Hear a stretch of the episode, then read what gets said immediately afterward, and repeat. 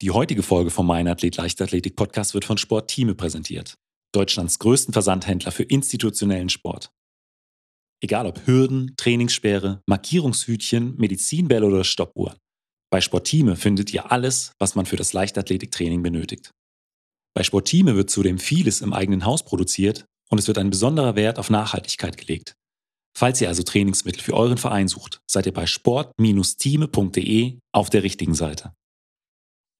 Und übrigens, falls eure Schule oder euer Verein noch ein Restbudget für dieses Jahr hat, vergesst nicht den Etatschluss 2021.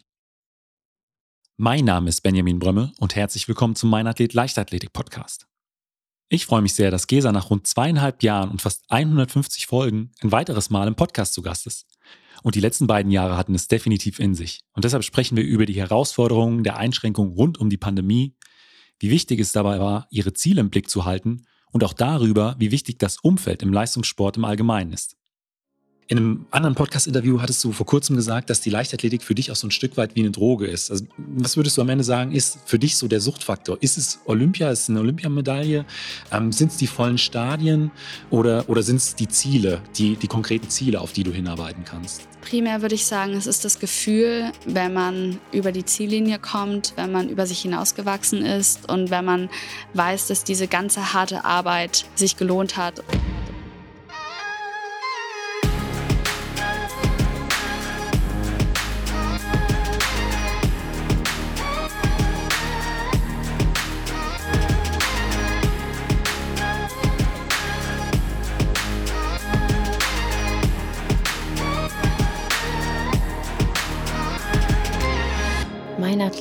Leichtathletik-Podcast aus Frankfurt am Main. Dann herzlich willkommen, Gesa. Dankeschön, dass ich mal wieder dabei sein darf. Ja, Gesa, seit unserem letzten Interview vor ungefähr zweieinhalb Jahren, äh, ich habe vorhin mal nachgeschaut, sind fast 150 Folgen ins, äh, ins Land gegangen. Und äh, bei dir ist seit dieser Zeit auch super viel passiert. Du hast eine Bronzemedaille geholt in, in Doha. Ähm, das, die Corona-Zeit war auch für dich, glaube ich, eine, eine Herausforderung. In diesem Jahr hast du dann drei deutsche Meistertitel geholt, plus dein bestes Ergebnis äh, bei Olympischen Spielen in, in Tokio.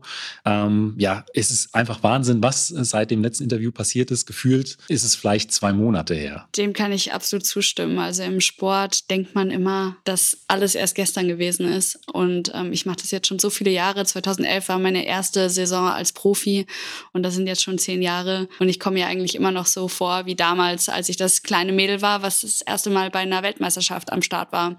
Aber ja, in den letzten zwei bis drei Jahren ist sehr viel passiert. Aufgrund der Pandemie hat sich alles auch irgendwie ein bisschen verändert.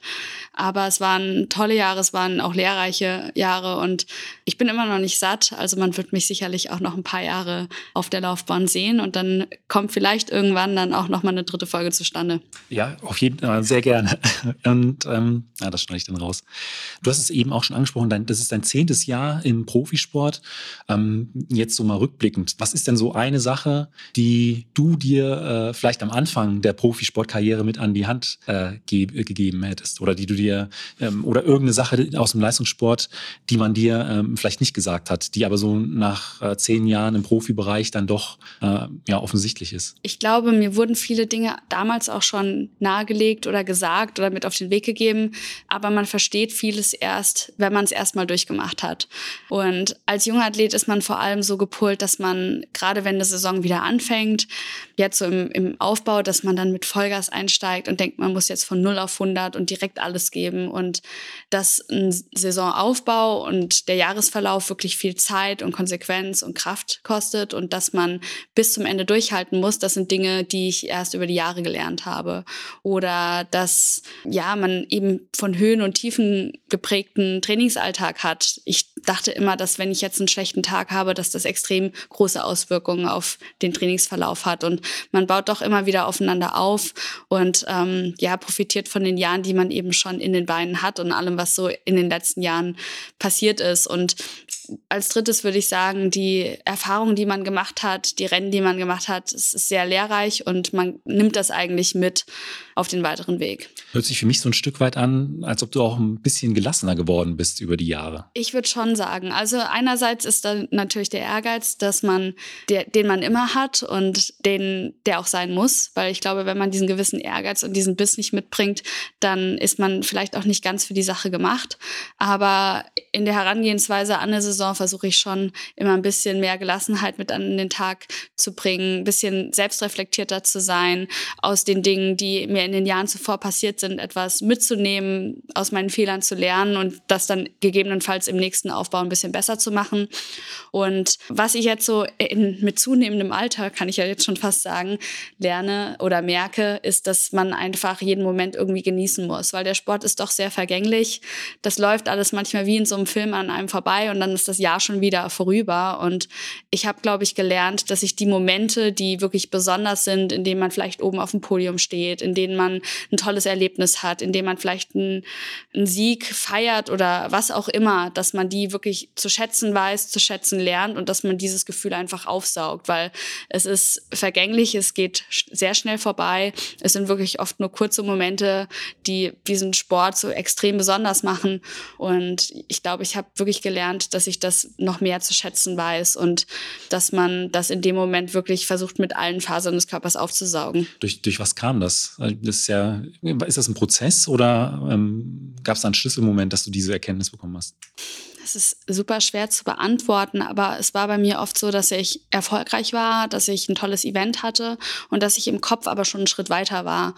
Und im Hier und Jetzt zu sein, ist, glaube ich, etwas, das man auch im Alltag lernen muss und das in unserer schnelllebigen Welt ein Aspekt ist, der oft unterschätzt wird, weil man halt immer schon wieder einen Schritt weiter ist, weil man halt immer liefern muss. Und das ist im Sport ja eigentlich auch nicht anders, weil nach einem Wettkampf ist vor dem nächsten Wettkampf. Aber es gibt einfach auch Tage, Tage oder Wettkämpfe, die sind besonders und da muss man denen ein bisschen mehr Aufmerksamkeit schenken, vielleicht auch am Tag danach und ähm, oder an dem Abend nach dem Wettkampf, dass man halt sagt, okay, das war jetzt heute toll und ähm, darüber bin ich glücklich und das genieße ich jetzt einfach mal und morgen kümmere ich mich wieder um die nächste Sache oder um mein nächstes Training und das sind so Dinge, die die musste ich erst mal lernen, weil da ist mein Ehrgeiz früher manchmal mit mir durchgebrannt und ich glaube nicht, dass ich weniger ehrgeizig bin. Ich glaube glaube eher, dass das so ein Lernprozess ist, dass man auch mal loslassen darf für einen kurzen Moment, dass man durchatmen muss, dass man das genießt und aussaugt und dann eben weitermacht. Weil ich glaube, dieser Mehrwert daraus, der wird manchmal auch unterschätzt. Also hast du rückblickend wahrscheinlich äh, Peking anders wahrgenommen als Doha nach, äh, nach dem Finale. Ja, in Peking war ich einfach geflasht, muss ich sagen. Also ich bin kurz vor meinem Wettkampf erst angereist und das war einfach, es lief einfach an dem Tag. Es war ein überraschender Rennverlauf und dieses Rennen, ich war einfach nur glücklich, muss ich sagen. Und ich habe wirklich dieses Gefühl gehabt, wow, ich habe es endlich geschafft. Ich habe mal an die Tür geklopft und man kennt mich jetzt. Und das war wirklich schon ein extrem besonderes Gefühl. Und ich bin mit diesem besonderen Gefühl auch ähm, zwei Tage später dann direkt wieder abgereist. Und das war schon so ein Moment, den ich sehr gewertschätzt habe, den ich sehr genossen habe. Und danach ähm, hat es natürlich so eine Welle geschlagen mit Ehrungen und dass die Leute mich auch wahrgenommen haben. Und ich glaube, Peking habe ich an sich sehr genossen. Und ich glaube, ich habe dem auch genügend Wertschätzung geschenkt. Aber danach kamen natürlich viele Ehrungen, viele Events. Und da war man dann Kopf, schon mit dem Kopf bei was anderem, wo man dann gesagt hat, nächstes Jahr ist Olympia und ich muss weitermachen und ich kann mich jetzt nicht darauf ausruhen. Also den Moment habe ich schon sehr genossen, aber das, was danach kam, das ist so ein bisschen wie im Film an mir vorbeigelaufen. Okay. In, in Doha war das eigentlich ähnlich, weil es war so spät in der Saison und dann wussten wir, ja, im nächsten Sommer steht Olympia an. Man hat eigentlich gar nicht viel Zeit, sich jetzt darauf auszuruhen. Und ich habe mir selbst eine Woche gegeben und habe gesagt, okay, du genießt jetzt das Event und danach die Woche Urlaub und danach geht's aber direkt weiter. Und ich glaube, es ist vermessen zu sagen, dass man, wenn man so über sich hinauswächst, dass man das innerhalb von einer Woche verarbeitet. Und das habe ich wirklich ein bisschen unterschätzt, weil es hat lange Zeit gebraucht, bis ich, bis das wirklich so bei mir angekommen ist. Und ähm, das bin ich so ein bisschen, das habe ich ein bisschen übergangen. Und dann kam der nächste Trainingsaufbau und dann kamen eben wieder diese Höhen und Tiefen, wo man dann halt auch sich wieder damit auseinandersetzen muss, dass es nicht immer so, dass man nicht immer auf dieser Welle weiter schwimmt. Und ähm, naja, am Ende kam alles anders wegen Corona. Aber ich glaube, das habe ich jetzt erst im letzten Jahr gelernt. Und ich glaube, das ist etwas, was durch Corona und durch die Pandemie so wirklich an mich herangetragen wurde, dass man wirklich, dass alles vergänglich ist und dass eben auch dieser Sport einem genommen werden kann, ähm, wenn eben eine weltweite Pandemie ausbricht und dass man diese Momente einfach mehr genießen sollte, weil sie einfach nicht wiederkommen und ähm, weil man das nicht ein zweites Mal erleben kann und weil man eben auch nie genau weiß, wie es weitergeht oder weil man sich eben auch nicht sicher sein kann, dass alles immer in dem Zeitplan eingehalten wird, wie es eigentlich geplant war. Das würde ich sagen, war auch in den letzten Jahren so. Ähm ein, eine der größten Einschränkungen äh, in Bezug auf die Pandemie, glaube ich, für, für Leistungssportlerinnen und Leistungssportler, dass diese Planbarkeit auf einmal plötzlich weg ist. Also normalerweise Trainingspläne, die stehen fast für einen Olympiazyklus die nächsten drei, vier Jahre schon fest. Ähm, du wirst wahrscheinlich im November 2021 normalerweise schon wissen, wo du im August 2022 an den Start gehen wirst. Das gab es ja im Prinzip im Jahr 2020 so gar nicht. Also ähm, zum einen, wenn es Wettkämpfe gab, dann nur kurzfristig oder sie wurden kurzfristig ab abgesagt und auch zum Teil, ähm, der, dass die Trainingsbedingungen nicht mehr in dem planbaren Rahmen stattfinden konnten, wie man das eigentlich äh, die Jahre zuvor gewohnt war. Bei dir hat man das auch gesehen, du warst relativ viel im, im, im Ausland äh, für, für dein Training. War das auch ein Grund ähm, oder war das auch ein Resultat der, der Pandemie, dass du gesagt hast, ich ähm, ja, ziehe mich vielleicht ein Stück weit aus Deutschland zurück, trainiere, äh, du hast viel in den USA trainiert, äh, versuche da möglichst planbares Training äh, durchzuziehen oder ähm, rückblickend, wie siehst du das? Die Pandemie hat mich überrascht, als ich in Amerika war. Und ich habe dann gesagt, okay, hier sind die Bedingungen noch ganz gut. Ich bleibe so lange ich kann und trainiere weiter, weil es hat ja niemand so richtig ernst genommen. Und man dachte halt schon irgendwie, dass im Sommer dann doch der ein oder andere Wettkampf stattfinden kann. Als dann Olympia abgesagt wurde, hat mir das doch ein wenig den Boden unter den Füßen weggerissen, weil es einfach dieses langfristige Ziel, auf das man sich so lange vorbereitet hatte, plötzlich nicht mehr da war. Das war schon ein Schock und auch einfach eine schwierige Situation Situation, wie man eben dann damit umgehen sollte. Und ich habe gesagt, okay, dann ist es nicht Olympia, du bist jetzt aber gerade sehr fit, dann wird es irgendwas anderes sein. Und am Anfang habe ich eigentlich noch mit viel Energie auch weiter trainiert, aber man merkt dann von Tag zu Tag, wie so ein bisschen die Hoffnung schwindet und wie man auch so ein bisschen mehr das Leben genießt mit seinen Facetten, die halt vielleicht auch dann weniger mit dem Sport zu tun haben, wo man dann halt sagt, ach komm, ich gönne mir heute doch mal eine Pizza, wo man vielleicht dann doch ein bisschen disziplinierter später vielleicht sonst noch gewesen wäre oder dass man halt, ähm, ja, ich, es ist super schwer in Worte zu fassen. Ich brauche einfach diesen Fokus und dieser Fokus ist von Tag zu Tag ein bisschen verblasst. Und bei mir ist das halt allumfassend. Ich bin dann wirklich ehrgeizig von vorne bis hinten und das zieht sich halt durch alle Facetten. Und am Ende des Tages war es dann einfach so, ich hatte Spaß am Sport und Spaß an der Bewegung, aber mein Ziel ist so ein bisschen, ja, da hingeschwunden, weil es einfach nicht mehr da war. Und das habe ich halt auch irgendwann im Sommer gemerkt, dass ich einfach nicht mehr genau wusste, wozu mache ich das jetzt eigentlich gerade, weil eben Wettkämpfe entweder nur kurzfristig stattgefunden haben oder gar nicht. Und weil man einfach am Ende diesen Feinschliff und nie in diese Form gekommen ist, auf die man sich sonst vor so einem Event wie Olympia vorbereitet. Und das hat natürlich schon sehr viel geändert. Und das ist natürlich auch der Grund, warum am Ende dann nicht eine Leistungsfähigkeit vorhanden war oder warum man das nicht rauskitzeln konnte, weil da gehört schon wirklich viel dazu. Man braucht einfach dieses Event, man braucht dieses, diesen Flair und dieses Ziel. Und wenn kein Ziel da ist, dann ist es im Hochleistungssport schon extrem schwer, über sich hinauszuwachsen. Also dieses feste Ziel, das im Prinzip äh, mit Rotstift im, im Kalender markiert ist ja, einfach man ordnet dem ja alles unter, sei es der Fakt, dass man nicht zu Hause ist und von Familie und Freunden getrennt ist, dass man einem strikten Ernährungsplan folgt und wirklich sehr, sehr akkurat sich ernährt und sehr, sehr bewusst lebt, dass man ähm, auf den Schlaf achtet, auf alle kleinen Faktoren, die sind natürlich sehr, sehr wichtig, dass am Ende eine Leistungsfähigkeit vorhanden ist, die es einem ermöglicht, dass man über sich hinaus wächst. Und es ist in meinem Fall einfach nötig, da ich diesen Sport schon so viele Jahre mache und die Leistung kommt natürlich nicht von ungefähr. Also ich weiß, ich habe in den letzten Jahren sehr, sehr viel dafür getan. Das heißt, es muss jetzt eben auch so sein. Und wenn da aber kein Ziel ist, dann ist es natürlich schwer, sich in jeglichen Bereichen des Lebens einfach einzuschränken. Und ich bin dann irgendwann natürlich wieder nach Hause gekommen und habe mich dann einfach an diesen kleinen Dingen erfreut, wie meine Familie zu sehen, dass man im kleinen Kreise irgendwie grillen konnte, dass ich meine Freunde tagtäglich irgendwie doch sehen konnte, auch wenn man nicht wirklich was unternehmen konnte, aber dass ich das Gefühl hatte, okay, es gibt noch andere schöne Dinge im Leben und das hieß nicht, dass ich nicht trainiert habe, aber es, der Fokus war einfach nicht auf dem Sport äh, primär, weil ja, da eben nichts war und ich mache mir da auch keinen Vorwurf. Ich glaube, das war auch total wichtig, um einfach mal durchzuatmen und diese Pandemie mit ähm, einem Lächeln im Gesicht zu überstehen. Aber so kann man natürlich nicht ähm, ja neun Minuten und schneller laufen. Das war mir aber auch bewusst. Aber äh, in diesem Jahr konntest du ja dann wirklich wieder angreifen. Also ich hätte schon aufgezählt, drei deutsche Meistertitel, ähm, der fünfte Platz bei den Olympischen Spielen in Eugene, auch nochmal ein extrem starkes Rennen.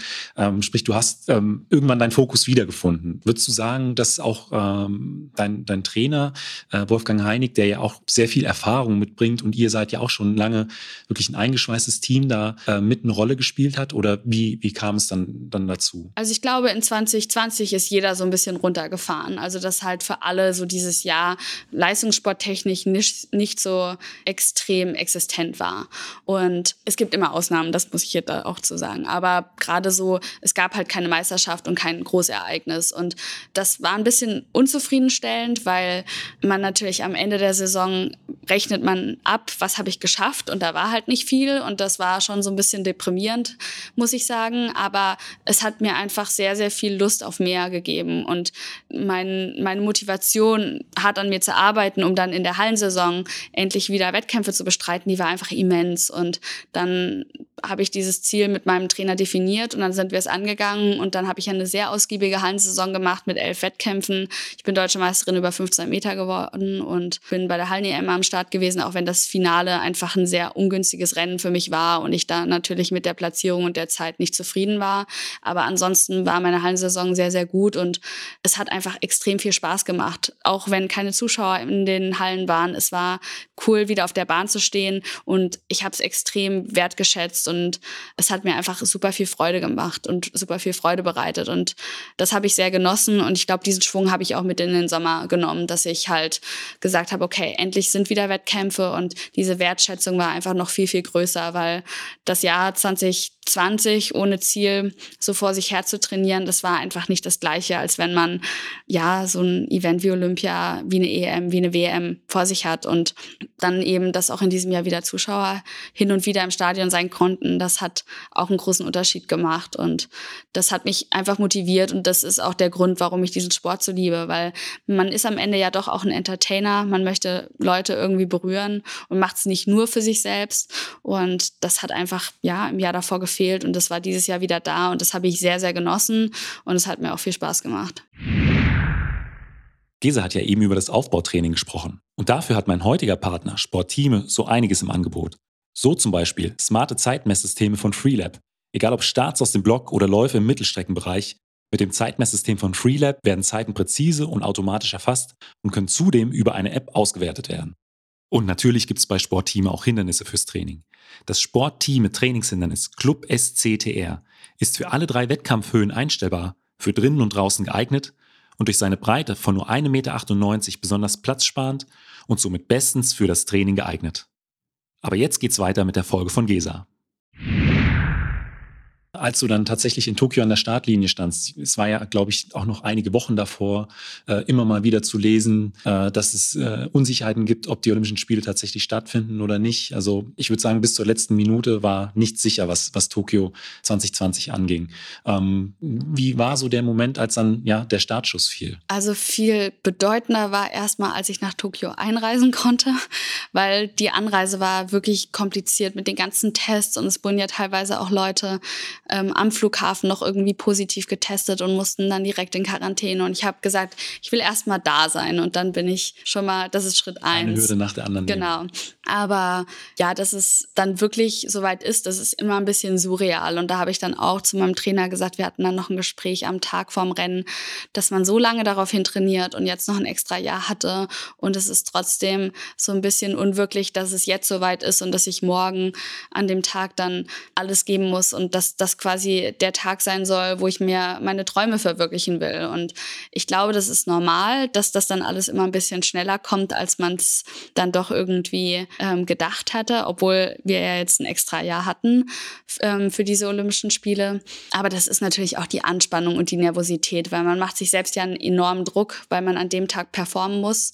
Und das wird einem dann, glaube ich, erst so richtig bewusst. Und ich bin aber ein Mensch, wenn ich bei so einem Event bin, dann möchte ich einfach alles aus mir herausholen und möchte einfach versuchen, an dem Tag meine beste Leistung zu bringen. Und wenn ich am Ende des Tages sagen kann, dass ich alles dafür getan habe, dass ich alles gegeben habe, dann sage ich immer, muss ich damit zufrieden sein. Und im Vorfeld, wenn mir jemand gesagt hätte, Gesa, du wirst Fünfte mit der Zeit, dann wäre ich nicht zufrieden gewesen. Okay. Und das ist einfach mein Ehrgeiz, weil ich habe Träume und Wünsche und die waren eben mehr als das. Und das kann ich im Nachhinein, glaube ich, auch immer noch so unterstreichen.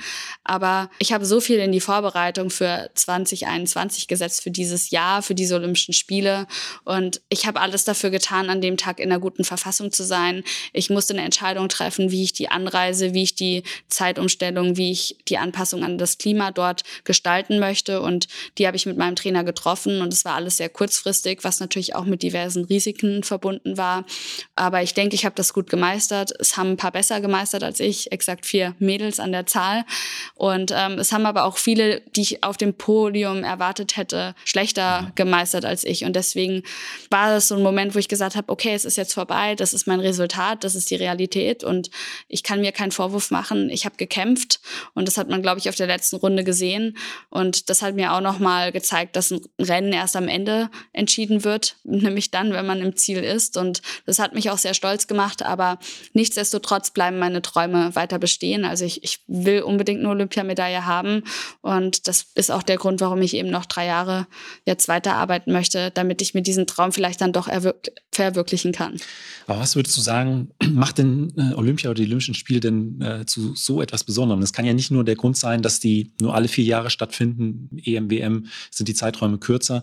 Es muss ja im Prinzip auch noch mehr dahinter stecken. Also was ist, was macht so die Faszination aus? Ich glaube, das Faszinierendste ist einfach, dass Menschen aus allen Kulturen und allen Sportarten zusammenkommen und gemeinsam in einem Dorf leben, um gegenseitig in einem fairen Wettkampf zu stehen, um einfach zu schauen, wer ist an diesem Tag beziehungsweise bei dieser Wettkampfreihe der beste Athlet. Und es wird halt natürlich von der Außenwahrnehmung oft so dargestellt, als gäbe es nur Olympia und als wäre in den vier Jahren dazwischen gar nichts. Das ist natürlich nicht so, aber das Event ist einfach noch ein bisschen größer als alles andere, weil es eben nicht nur eine Weltmeisterschaft für Leichtathleten ist, sondern es ist eine Weltmeisterschaft für alle Sportarten. Und es hat schon was Faszinierendes. Es ist einfach ähm, ja so ein wirklich besonderes Erlebnis, was eben nur ein bestimmter bestimmter Teil der Weltbevölkerung erleben darf. Und ich bin wirklich stolz, dass ich das eben in meiner Karriere schon dreimal erleben durfte. Und das, ähm, glaube ich, geht allen anderen Athleten genauso. Und deswegen verwachsen halt gerade bei Olympia die meisten Athleten über sich hinaus. Es wird einfach, es werden Geschichten geschrieben und es werden, ähm, es, man weiß nicht, was passiert. Das macht den Sport so faszinierend, dass wirklich Athleten zu Olympia fahren und sie sind die Favoriten und sie gewinnen aber nicht. Oder ähm, dass ein Athlet von dem niemals jemand erwartet hätte, dass er auf dem Podium steht, über sich hinauswächst und am Ende eine Goldmedaille gewinnt. Und das ist halt das Faszinierende am Sport und das eben durch alle Sportarten hinweg. Ähm, ist quasi ein, Treffen, ein Fest der, Leicht äh, der Athleten aller Welt und das ist schon was Tolles. Und ich habe noch nicht so richtig damit abgerechnet, weil meine besondersten, ja, meine besondersten Erinnerungen sind eben nicht bei Olympischen Spielen gewesen, sondern bei anderen Meisterschaften. Und ich hoffe, dass ich so meine Olympiageschichte noch, dass sie noch weitergeht und dass da noch irgendwie das i-Tüpfelchen, was noch fehlt, dann irgendwie, ja, erreicht werden kann. Und bis Paris musst du jetzt auch nicht so lange warten. Das stimmt, ja. In einem anderen Podcast-Interview hattest du vor kurzem gesagt, dass die Leichtathletik für dich auch so ein Stück weit wie eine Droge ist. Also, was würdest du am Ende sagen, ist für dich so der Suchtfaktor? Ist es Olympia? Ist es eine Olympiamedaille? Ähm, sind es die vollen Stadien oder, oder sind es die Ziele, die, die konkreten Ziele, auf die du hinarbeiten kannst? Primär würde ich sagen, es ist das Gefühl, wenn man über die Ziellinie kommt, wenn man über sich hinausgewachsen ist und wenn man weiß, dass diese ganze harte Arbeit sich gelohnt hat und dass, wenn das alles zusammenkommt und wenn man dieses Gefühl, was in einem aufsteigt, dass man was Unmögliches irgendwie möglich gemacht hat, das ist schon etwas, was super schwer zu beschreiben ist, aber was einem so viel gibt.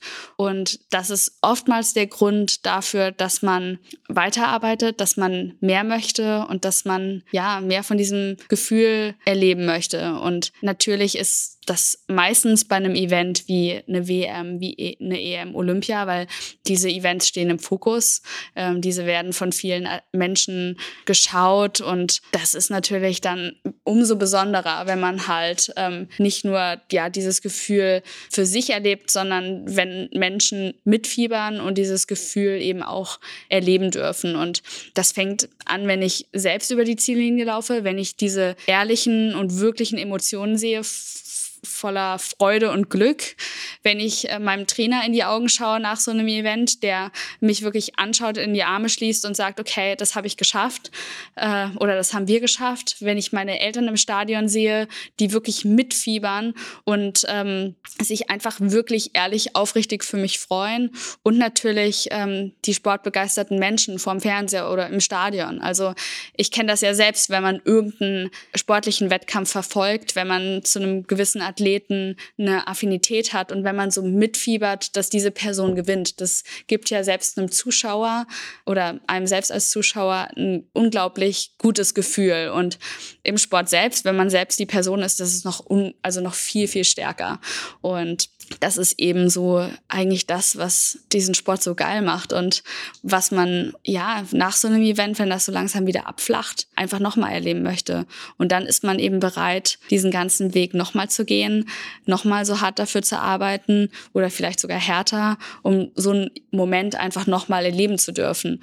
Und das ist dieser Suchtfaktor, den das so mit sich bringt, dass man das eigentlich macht für so einen Moment, in dem man über sich hinauswächst und in dem man man eben nicht nur sich selbst glücklich macht, sondern vielleicht auch andere Menschen berührt. Sind so solche Ziele für dich am Ende des Tages erst interessant, wenn andere Leute sagen, ah, das äh, ist fast nicht oder das ist nicht schaffbar oder das ist unmöglich? Also äh, Ziele, die wirklich äh, ja äh, auf einer anderen Ebene nochmal gesteckt werden? Also primär ist es, glaube ich, wichtig, dass man es für sich selbst macht. Deswegen ist aber dass du dir diese Ziele vielleicht auch so, dass du sagst, ich setze mir das Ziel äh, so hoch, ähm, ansonsten ist es für mich nicht besonders reizvoll. Ja, also ein Ziel sollte schon anspruchsvoll sein. Man sollte es nicht einfach so von heute auf morgen erreichen können. Dann würde ich sagen, ist das Ziel zu schwach gesteckt worden. Und ich habe natürlich einen sehr, sehr hohen Anspruch an mich selbst. Und man möchte ja immer ein bisschen mehr. Also man, wenn man irgendwas erreicht hat, dann möchte man es noch ein bisschen besser machen. Und das wird natürlich im Sport irgendwann schwerer, weil wenn man schon mal ganz oben auf dem Podium Podium stand, dann geht ja nicht mehr viel mehr. Dann will man vielleicht noch eine bessere Zeit laufen. Grundsätzlich würde ich sagen, wenn man gewinnt, ist das eigentlich das Maximum und das ist natürlich schon besonders. Deswegen jeden Sieg, den ich ja erlaufe, erringe, den ich feiern darf, der ist für mich schon was Besonderes. Aber man möchte natürlich ähm, in einem Wettkampf einfach versuchen, ähm, ja, dem Gegner Paroli zu bieten, einen spannenden Wettkampf dorthin zu zaubern. Vielleicht am Ende auch einfach ähm, in, einem, in einem Sprint gewinnen zu können, weil man auf den letzten Metern ähm, der stärkere Spurter war. Das ist schon auch was Besonderes. Oder wenn man eben Schallmauern durchbricht, wie zum Beispiel die Neun-Minuten-Marke. Das wäre für mich absolut magisch und das wäre, das ist auf jeden Fall ein Ziel und das ist was, was ich gerne erreichen möchte, woran ich habe, also hart arbeite und was natürlich mir allein der Gedanke daran gibt mir so dieses Gefühl, wow, das wäre schon echt toll. Gleiches gilt natürlich für eine Olympiamedaille, weil das Event gibt es nur alle vier Jahre. Jahre. Und ja, wie, also es sind nicht viele Menschen, die, die das schaffen. Es sind schon nicht viele Menschen, die es allein zu Olympia schaffen. Ich habe das nun schon dreimal geschafft. Ich war dreimal im Finale Finale. Ich habe drei Top-8-Platzierungen und ich würde gern einfach noch über mich hinauswachsen und da noch ein bisschen mehr herauskitzeln. Und ich glaube, diese, diese Träume ähm, müssen verrückt sein. Ich glaube, ähm, Dirk Nowitzki hat mal gesagt, alle Träume klingen verrückt, bis sie wahr werden. Und das unterstreicht so ein bisschen, warum ich das mache. Weil ich finde, ein Traum muss verrückt sein, weil der Moment, wenn er wahr wird, der ist einfach unbezahlbar.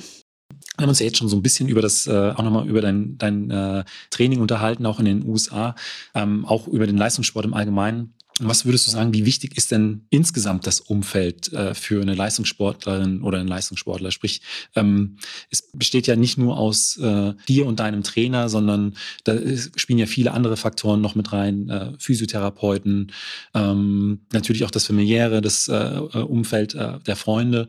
Deswegen, wie groß schätzt du diese Einflüsse auf, auf die Leistungsentwicklung vielleicht von dir oder auch insgesamt für andere Leistungssportler ein? Also ich glaube, das sind sehr, sehr wichtige Faktoren, weil ein glücklicher Athlet kann besser performen. Also wenn man mit sich und seinem Leben zufrieden und glücklich ist, dann geht man, glaube ich, auch mit dieser Unbeschwertheit oder mit dieser Beschwingtheit in das Training, in die Wettkämpfe. Und ich glaube, dass das definitiv ein Grund ist, dass man über sich hinauswachsen kann, dass man besser performen kann und dass man einfach die Sache mehr genießen kann. Und zu so einem Umfeld gehört natürlich, wenn möglich, ein stabiles, ja, eine stabile Familie, ein stabiles Verhältnis zu einem Partner, ähm, ein Freundeskreis. Das ist für jeden was anderes. Also es ist natürlich einfach wichtig, dass man Menschen hat, die hinter einem stehen, die einem auf diesem sehr schwierigen Weg unterstützen und die einem auch diesen gewissen Halt geben. Und ich sage immer, es ist total schön zu wissen, dass meine Eltern mich beispielsweise lieben, egal ob ich gewinne oder verliere. Und so Menschen braucht man einfach im Hintergrund, die einen auffangen, weil Sport ist von Höhen und Tiefen geprägt und man braucht jemanden, der einen in den Höhen feiert, aber der einen auch wieder auffängt, wenn es eben mal nicht so läuft. Und wer das ist, ist eigentlich egal, aber es ist schon wichtig, dass man einfach dort jemanden hat, der hinter einem steht. Finde ich einfach für das Gemüt an sich. Und dann ist natürlich ein Trainer, der einem zur, zu dieser gewissen Performance führt, unabdingbar. Also ich könnte ohne meinen Trainer, glaube ich, oder ich wäre ohne meinen Trainer nicht da, wo ich jetzt bin, weil das geht Hand in Hand einher. Also man ist eigentlich nur so gut wie der Trainer und der Trainer ist nur so gut wie der Athlet. Also das ist wirklich so was, was ähm, einfach nötig ist. Ich kenne ganz wenige Athleten, die irgendwie ohne Trainer Weltklasse geworden sind. Und darüber hinaus hat man natürlich ein, ja, ein Team, was einen überhaupt dorthin bringt. Und das sind natürlich Ärzte und Physiotherapeuten, denn im Sport hat man immer mal wieder Probleme. Das ist eigentlich gang und gäbe, weil der Körper ähm, wird zur Höchstleistung gepusht. Das heißt, es tauchen auch hier und da kleine Probleme auf. Und äh, diese kleinen Probleme sollten natürlich keine größeren werden. Deswegen ohne ein gutes Physio- und Ärzteteam funktioniert es eigentlich nicht. Und dann natürlich Sponsoren, Förderer und Menschen, die einen auf diesem Weg unterstützen, weil der Sport ist nicht günstig. Man hat eben Menschen, die einen auf diesem Weg auf diverse Art und Weise unterstützen. Und das braucht man eben auch. Und es bildet sich eben dort ein kleines Team, ohne dass man eigentlich nicht in der Lage wäre, diesen Sport so zu, ja, zu absolvieren beziehungsweise so durchzuziehen. Und das ist natürlich im Einzelsport alles noch ein bisschen anders, als wenn man jetzt irgendwie eine Teamsportart macht. Dann sind viele Dinge so ein bisschen ja, vorgegeben, weil man sich eben ein Team anpasst und weil da natürlich gewisse, ähm, ja, gewisse Schemata oder gewisse Positionen schon besetzt sind. Bei mir ist es eben so, dass ich natürlich ähm, mir diese dieses Team selbst suche, versuche das alles zu optimieren. Man ist natürlich Herr des eigenen Hauses, also ich muss mich um vieles selbst kümmern und muss das natürlich optimieren. Und je besser oder je cleverer ich dort halt auch Entscheidungen treffe, desto besser ähm, ist vielleicht am Ende auch meine Performance. Wie groß ist dein Team so ungefähr? Puh, das ist so schwer zu sagen. Also ich kann jetzt keine Zahl an Personen ja, sagen, ja. weil ich würde natürlich jetzt einfach mein, mein festes Umfeld zu Hause ähm, mal nehmen, also meine, meine Familie, meine Freunde, ähm, mit denen ich sehr nah bin. Dann eben mein Trainer. Dann haben wir aber mehrere Physiotherapeuten und Ärzte, weil nicht immer die gleichen mitkommen können. Und dann habe ich ein relativ großes Spektrum mittlerweile an Sponsoren, die mich auf jegliche Art und Weise unterstützen. Ich habe ein paar private Förderer. Ich habe auch im erweiterten Freundeskreis einfach Leute, die ähm, wirklich dort hinter mir stehen. Und ich glaube, mittlerweile kann man sogar auch sagen, dass ähm, man eine Community bei Social Media hat, die halt wirklich auch das verfolgt und unterstützt oder beziehungsweise einfach die Menschen, die ähm, ja mich im Fernsehen verfolgen, die man im weitesten Sinne dann irgendwie auch dort ähm, dazu zählen kann. Und das ist schwer in Zahlen zu fassen. Grundsätzlich, also das Team, was äh, Anteil an meiner Leistung am Ende hat, das ist nicht so groß. Aber du hast, äh, sagst schon, dass auch deine, nehmen jetzt mal Instagram, deine Follower auch so ein Stück weit äh, dazu beitragen, äh, dich in deiner Leistung zu pushen. Ich würde schon sagen, weil am Ende des Tages, ähm, ich habe angefangen, den Sport zu betreiben, weil ich das wollte und weil es mich motiviert und weil ich wissen will, wie weit ich komme. Und natürlich ähm, hat mein Social Media Account keinen Anteil daran, ähm, wie gut ich am Ende im Wettkampf bin, jetzt in, in erster Linie. Ja. Aber man hat natürlich Menschen, die einen, also die einem folgen, die diesen sportlichen Werdegang verfolgen und ähm, die natürlich ähm, in den letzten Jahren auch, sage ich mal, als Fans ins Stadion kommen und dort ähm, beispielsweise in Berlin 2018 mich bejubelt haben. Und das gibt am Ende eine Energie, die auf mich überspringt, die dafür sorgt, dass ich zum Beispiel so eine letzte, schnelle letzte Runde laufen kann. Und ähm, man macht es eben natürlich auch ein bisschen für die Fans, für die Menschen, die es ähm, auf welche Art und Weise verfolgen. Und ähm, von daher zähle ich das halt auch irgendwie dazu. Also und ja, für die Leistungsfähigkeit an sich würde ich sagen, ähm, reisen wir immer in einem kleinen Team mit Trainer, ähm, Physiotherapeut, manchmal auch ein Arzt, ähm, ich und ein paar Trainingskollegen. Ähm, das würde ich sagen, ist so das kleine Team, in dem ich tagtäglich arbeite. Aber ähm, wie ich vorhin schon sagte, ohne die Sponsoren und ohne die Fans und ohne die Leute, die diesen Sport erst so möglich machen, ähm, wäre das ähm, alles ja nicht das Gleiche. Also ist auch Einzelsport am Ende des Tages auch eine Teamsportart? Würde ich schon sagen. Also man ist Einzelkämpfer, aber ohne, ohne das Team funktioniert es nicht. Und ähm, wie ich vorhin schon sagte, ohne, ohne meinen Trainer wüsste ich gar nicht, äh, wo ich anfangen sollte, ähm, wenn es jetzt um Jahresaufbau geht, beziehungsweise um die Heranführung. Und deswegen ähm, denke ich, am Ende geht alles Hand in Hand einher und man braucht schon ein Team, was einen dorthin bringt, weil ganz alleine hätte ich das nicht geschafft. Ich glaube, das ist ein schönes Schlusswort. Ähm, ich drücke dir für die Vorbereitung äh, die, ganz fest die Daumen. Wir nehmen die Folge ja heute hier in Frankfurt in der Hahnstraße auf. Äh, draußen ist es wirklich herbstlich geworden, ähm, aber du hast ja am Anfang des äh, Interviews gesagt, dass äh, du jetzt ein bisschen gelassener als noch in früheren Zeiten äh, in, die, in die Vorbereitung gehst. Und ähm, wirst du den ganzen Winter hier trainieren oder ähm, geht es in, in, ins Trainingslager nach Kenia dann wahrscheinlich? Gibt es da schon Pläne? Ja, also meine Pläne sind am 2. Januar, also unmittelbar nach dem Jahreswechsel, ins Trainingslager zu fahren. Ich werde in der nächsten Saison oder im nächsten Jahr keine Hallensaison absolvieren. Das heißt, ähm, die ersten Wettkämpfe stehen dann wirklich erst zum Sommer hin an und deswegen mache ich einen langen Aufbau. Deswegen muss ich jetzt auch noch nicht in die Höhe. Ähm, das heißt natürlich nicht, dass ich nicht weniger trainiere, auch wenn ich hier bin. Wahrscheinlich bei ein bisschen öfter grauem, grauem Himmel und Regen. Und ähm, ja, dafür habe ich mich entschieden. Aber ich war so viel unterwegs im letzten Jahr. Es wird mir einfach gut tun, auch mal zu Hause zu sein, auch mal in Deutschland zu sein und nicht immer nur auf dem Sprung ähm, sein zu müssen, weil das nächste Jahr wird wieder viel Kraft kosten. Wir haben eine Weltmeisterschaft in Eugene und wir haben eine Europameisterschaft ja. in München. Also zwei große Highlights und dafür braucht man einfach Energie und Power. Und ja, dafür möchte ich jetzt so ein bisschen diese, diese Möglichkeit nutzen, auch zu Hause zu trainieren, um dann eben, wenn es dann wieder drauf ankommt, wenn man wieder viele Wochen und Monate im Ausland unterwegs ist, dass man dann eben die, die Kraft dafür hat, nicht zu viel Heimweh hat und so. Deswegen ist jetzt der Grund, dass ich den Aufbau erstmal hier mache und dann am 2. Januar wieder mit Hypoxie-Training beginne. Dann alles Gute. Dankeschön. Und das war es auch schon mit der neuesten Folge. Wie immer freue ich mich über euer Feedback per Mail und auf Instagram. Und außerdem gibt es im MeinAthlet Blog weitere spannende Themen rund um die Leichtathletik und den Leistungssport.